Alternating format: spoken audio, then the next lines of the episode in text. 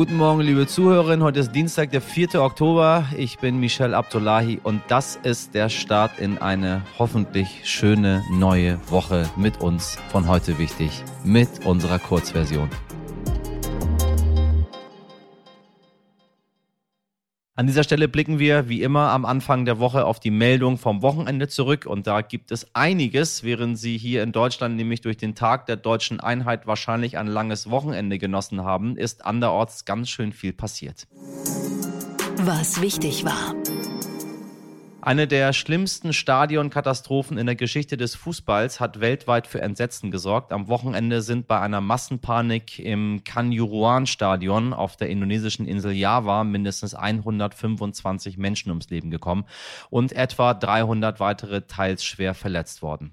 Anhänger des Vereins Arema FC waren nach einer Niederlage auf das Spielfeld im Stadion von Malang gestürmt. Die Polizei versuchte die Fans zur Rückkehr auf die Ränge zu bewegen, nachdem zwei Beamte getötet worden seien, habe die Polizei Tränengas in die Menge gefeuert. Den Angaben zufolge löste das die fatale Massenpanik aus. Inzwischen ist der Polizeichef von Malang aus seinem Amt entlassen worden. Neun weitere Beamte wurden suspendiert und gegen mindestens 28 Polizeibeamte wird nun ermittelt.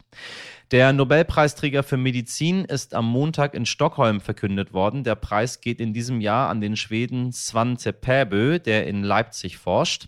Er bekommt die Auszeichnung für seine Erkenntnisse zur menschlichen Evolution. Svante Pääbö sequenzierte unter anderem als erster Forscher das Neandertaler-Genom.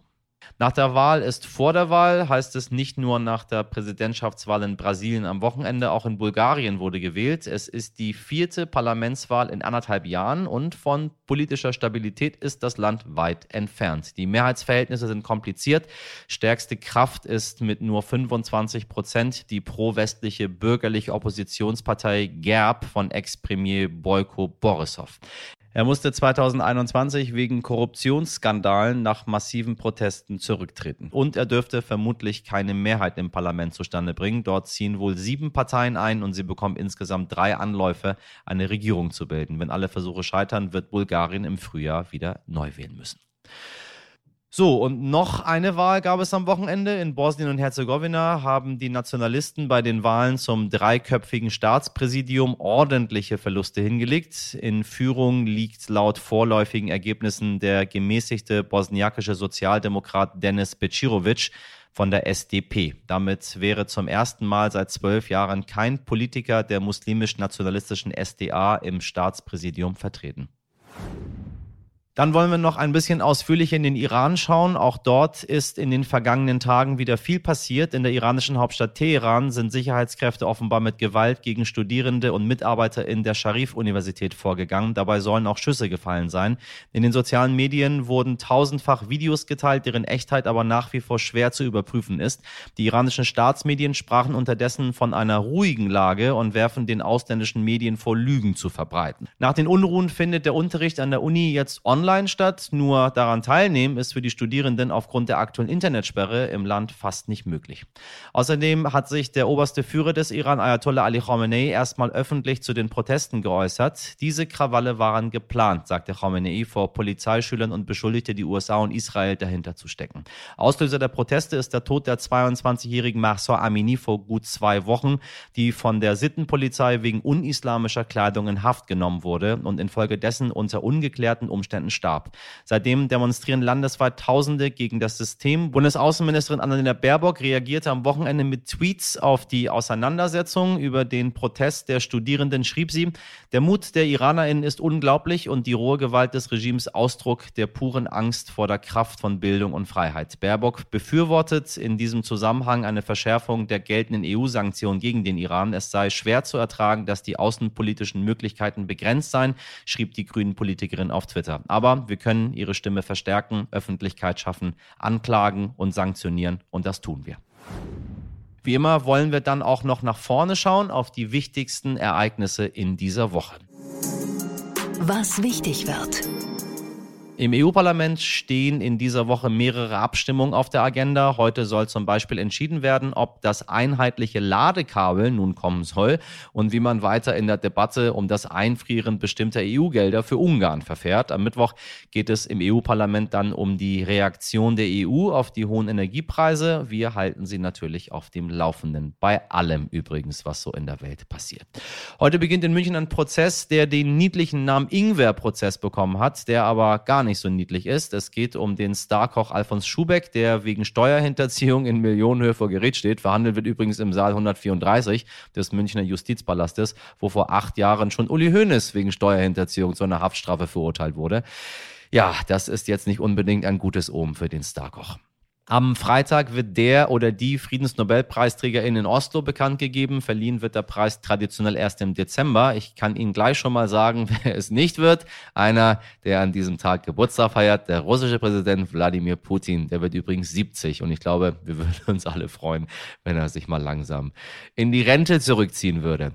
Und dann geht's zum Wochenende weiter mit den vielen Wahlen. Am 9. Oktober sind Landtagswahlen in Niedersachsen, wo die SPD und Ministerpräsident Stefan Weil laut Umfragen weiter vor dem Herausforderer der CDU Bernd Althusmann steht. Interessant könnte es aber auch mit Blick auf die FDP werden. Die könnte nämlich an der 5%-Hürde scheitern. Und auch in Österreich wird gewählt, ebenfalls am Sonntag. Dort stellt sich Amtsinhaber Alexander van der Bellen der Wiederwahl. Unter seinen Herausforderern ist Walter Rosenkranz von der rechten FPÖ sein prominentester Gegner.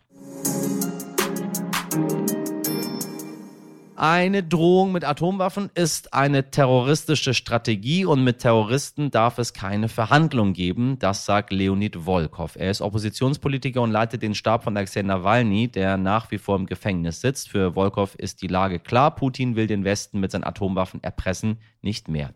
Neben der Kommunikation nach außen in andere Länder beschäftigt sich das Team rund um Leonid Volkov vor allem auch mit der Aufarbeitung und der Aufklärung in Russland. Mit ihren Videos erreichen sie 12 bis 15 15 Millionen Menschen und es werden immer mehr, denn auch die Russinnen, die bisher brav das Staatsfernsehen verfolgt haben, würden nun Fragen stellen, auf die die russische Propaganda keine zufriedenstellenden Antworten hat. Mein Kollege Dimitri Blinski hat mit Leonid Volkov gesprochen, der sich übrigens im Exil in Litauen befindet. Herr Wolkow, ich grüße Sie. Hallo. Hallo, guten Tag. Ja, das Referendum ist durch. Die vier Regionen gehören nun schon fast zur russischen Föderation. Ähm, was will Putin eigentlich mit diesen annektierten Regionen? Oder geht es einfach nur darum, irgendeinen Erfolg zu feiern? Ja, okay. Ein Referendum habe ich doch nicht gesehen. Das war ja kein äh, Referendum, das war ein Zirkus. Äh, und ja, klar, keiner will das anerkennen. So mit dem äh, mit dem Krim-Referendum 2014, so haben sie das ein bisschen versucht, das so gültig auszusehen zu machen.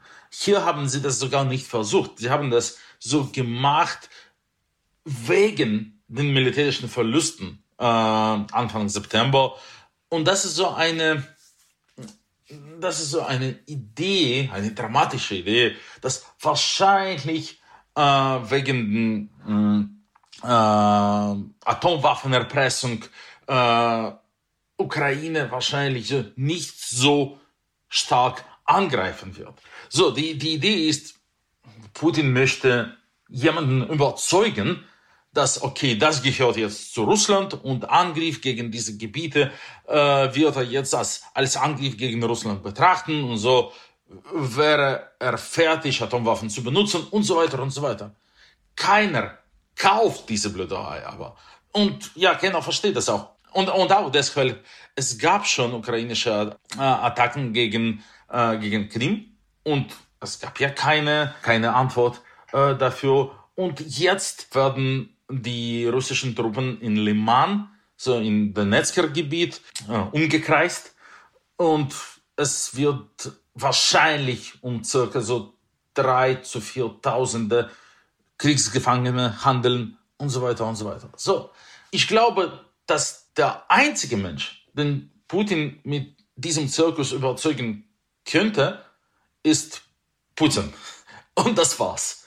So, ich sehe, dass sogar die, die Ängste Putins äh, Anhänger dass das nicht kaufen. Überhaupt nicht. So, und deshalb glaube ich, dass wir eigentlich zu viel Zeit an diesen politischen Zirkus widmen, weil es wird keine praktische äh, Konsequenzen äh, bringen.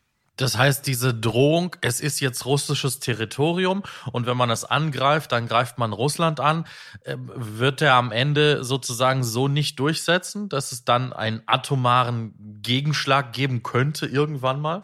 Ich glaube nicht. Ich glaube nicht. Ich glaube, die Konsequenzen werden nicht unterschiedlich sein. So, wir werden äh, weitere erfolgreiche äh, ukrainische Angriffe sehen und die Mobilmachung, die Putin jetzt untergenommen hat, wird auch nichts äh, wechseln können, weil, okay, die ukrainische Armee, die ist jetzt ein, einfach größer, stärker und die, die Motivation ist viel besser.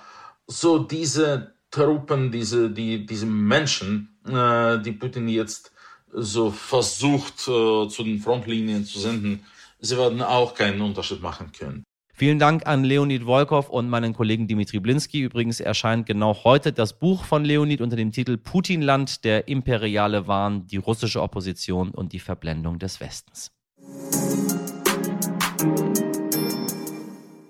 Das war der Start mit heute wichtig in der neue Woche. Ich hoffe, Sie konnten einiges mitnehmen aus unserer heutigen Ausgabe. Besonders ans Herz lege ich Ihnen natürlich unsere Langversion. Dort hören Sie das wirklich spannende Gespräch mit Leonid Volkov in voller Länge und erfahren mehr zur Wahl in Brasilien. Themen, Fragen, Kritik, wie immer an heute wichtig stern.de. Ansonsten hören Sie mich morgen wieder, wenn Sie mögen, ab 5 Uhr. Ich wünsche Ihnen einen schönen Dienstag. Machen Sie was draus. Ihr Michel Abdullahi.